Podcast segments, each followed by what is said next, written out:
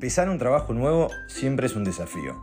Y ni te digo si es el primer sueldo en euros que vas a cobrar.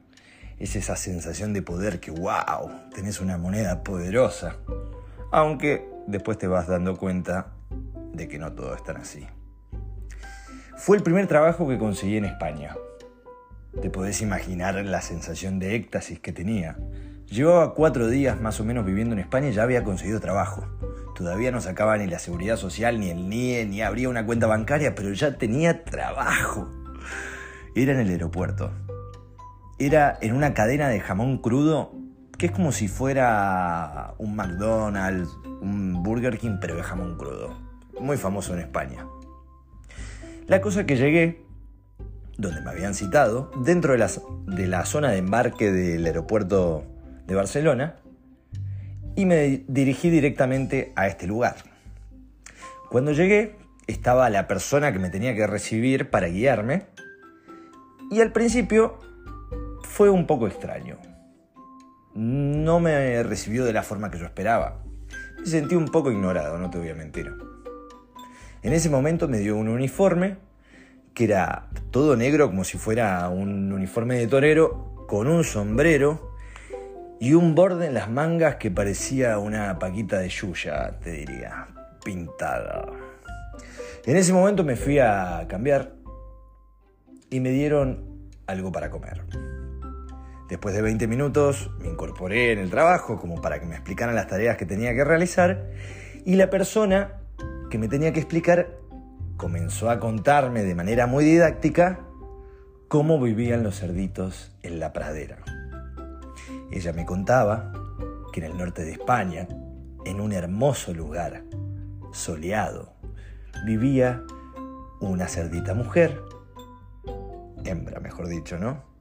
Con un cerdito macho y que juntos tenían hijitos y se la pasaban jugando en las praderas y que comían bellotines y que eran muy felices y que después venía una máquina, los hacía recontrabosta y se convertían en ese jamón embutido salame tan delicioso que teníamos en nuestras mesas.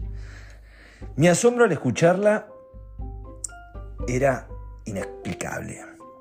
Sentía que estaba viendo Dora la exploradora, pero a diferencia no estaba el lobo para que se la llevara.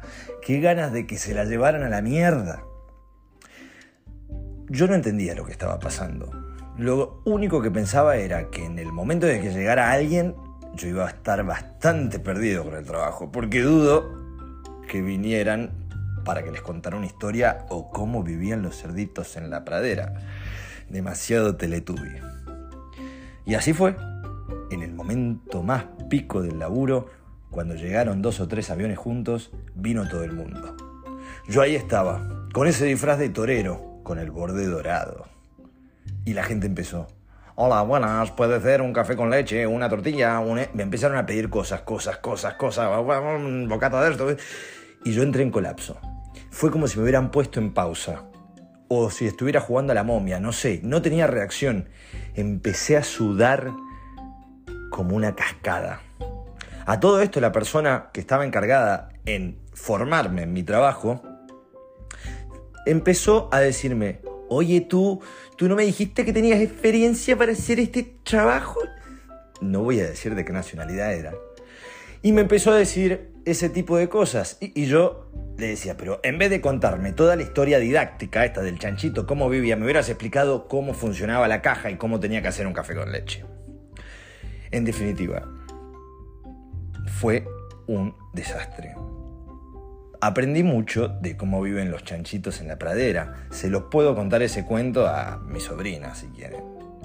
Pero la sensación de estar ahí, en primera línea de trabajo, con todo el mundo pidiéndote de todo, y vos estar completamente desorbitado, creo que es una sensación que varios le hemos tenido. Y que te pasa comúnmente cuando estás trabajando afuera. En definitiva, la moraleja de esta historia es de que cada cerdito que es convertido en jamón previamente vive feliz en la pradera. Bellotines.